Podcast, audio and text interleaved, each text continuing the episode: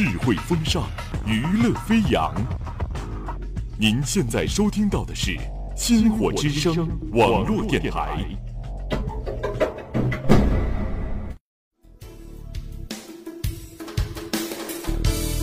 听千世繁华，品百味书香。星火故事会与你一起品味百态人生。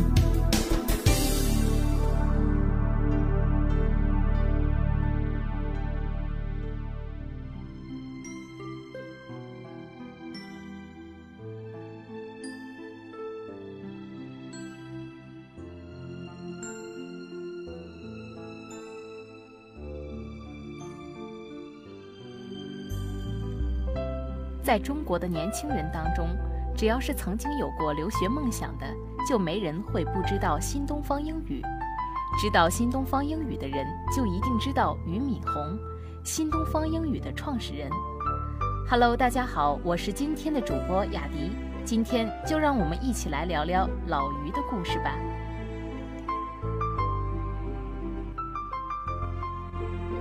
俞敏洪坦言。从小学到大学，从未考过全班前二十名，但凭借自我鼓励考上北大。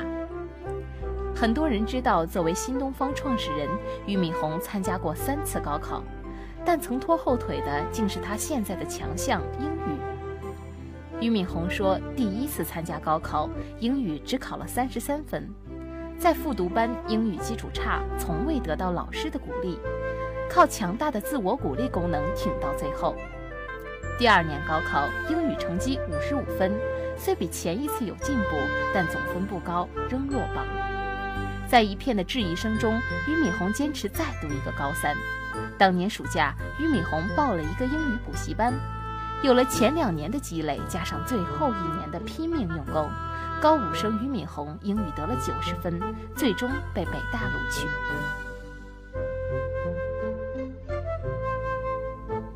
新东方牛人多，他们中很多是海归。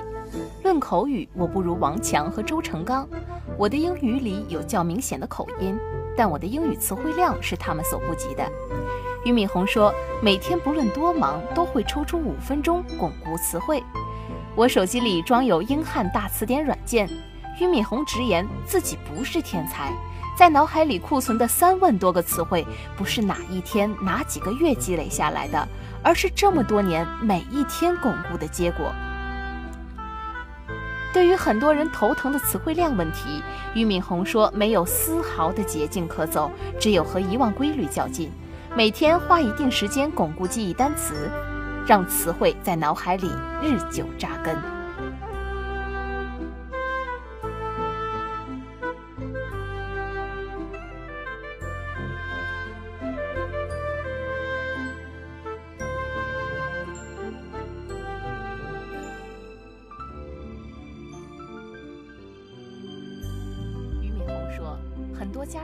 孩子的英语学习上太注重结果，忽略了过程。他认为，英语学习应该具有骆驼精神，而不是骏马精神。品种再优良的骏马，一刻不停息地奔跑，总有一天会停止；而骆驼在沙漠的漫漫长路，则需要长时间的韧劲坚持下来，相信前方一定会有绿洲出现。在北大，俞敏洪是全班唯一的农村生。因为当时家里很穷，俞敏洪穿的衣服几乎都打着大补丁。当时他的体育老师从来不叫他的名字，一直都是“哎，大补丁，出来做个动作”。因为来自农村，俞敏洪的普通话也不好，他之前学的典型的哑巴英语，让他从 A 班调到较差的 C 班。这一系列的不适应没有把俞敏洪吓到，他慢慢调整好自己的心态。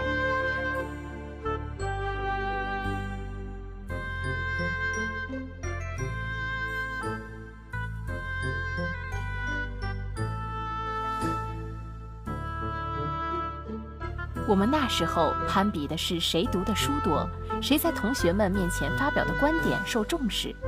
俞敏洪回忆说：“普通话不好，他就跟着收音机里的播音员学说话；英语不好，他就天天坐在未名湖畔背单词。渐渐的，他的英文水平大幅度提高。”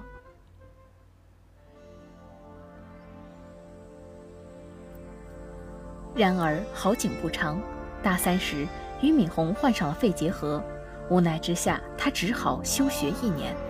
当他再次返回学校时，人也变得更加消瘦，对未来一片迷茫。幸好凭借着扎实的外语功底，毕业时俞敏洪留在了北大。教师的生活很平淡，眼看着昔日的同窗们都纷纷出国深造，俞敏洪也萌生了出国的想法。他刻苦准备，然而命运却跟他开起了玩笑。一九八八年，俞敏洪考托福考了高分，但就在他全力以赴为出国而奋斗时，美国对中国紧缩留学政策。这次的政策调整，使得以后的两年，中国赴美留学人数大减。赴美留学的梦想，在努力了三年半后付诸东流，一起失去的还有他所有的积蓄。除此之外，更大的打击还在等待着他。此前，为了凑出国留学的学费，俞敏洪以北大西语系教师的身份去校外兼职教书，还约了几个同学一块儿出去办托福补习班。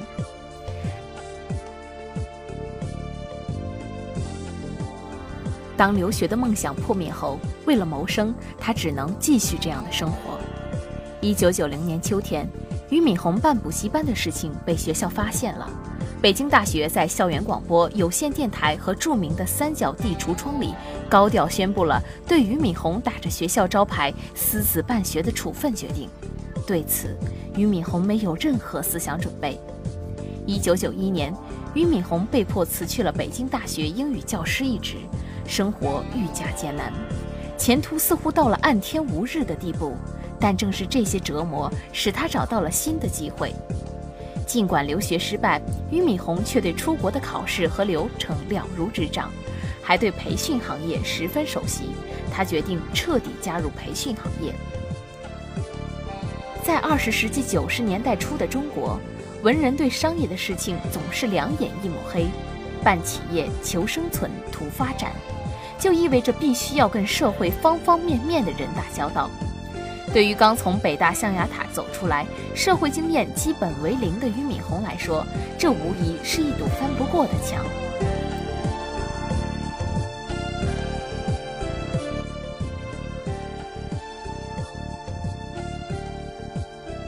创业初期，对我最大的挑战就是。我意识到自己不仅仅是一个教书匠了，要与各种职能部门打交道。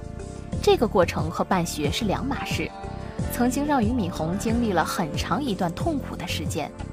他经常鼓励自己改变原有的价值观，摆脱文人处事酸溜溜的作风，不要对别人对自己的评价太敏感。做商人要脸皮厚，因为他要遭受挫折、失败，要被人看不起。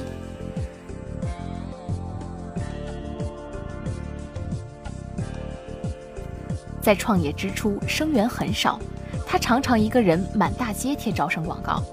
数九寒天，俞敏洪手中的墙户经常结成冰。有时他实在冷得受不了了，就掏出揣在怀里的二锅头抿上一口，然后继续把广告贴下去。不贴广告的时候，他就待在教室里。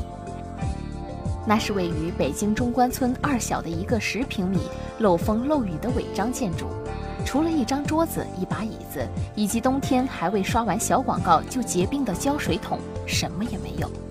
当时，俞敏洪就是每天早上刷上广告，下午他和妻子就在办公室里虔诚守候，盼望着来报名的学生。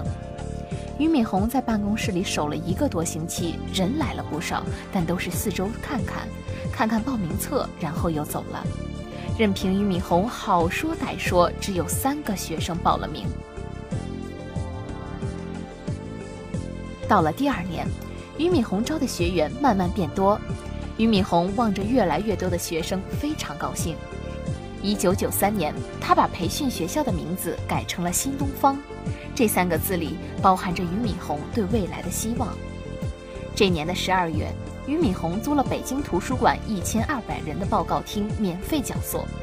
没想到一下子来了四千多人，进不去的学生很愤怒地在外面推搡，还砸破了玻璃。结果把十几个警察都招了过来。警察过来后站成一排，学生根本就不买账，把警察推开，继续推门。俞敏洪想亲自出去平息学生们的怨气。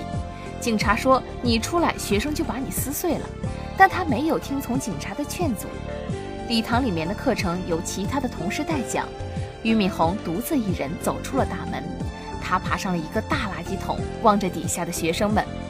他回忆说：“我的衣服全部脱在礼堂里面，只穿了一件衬衫。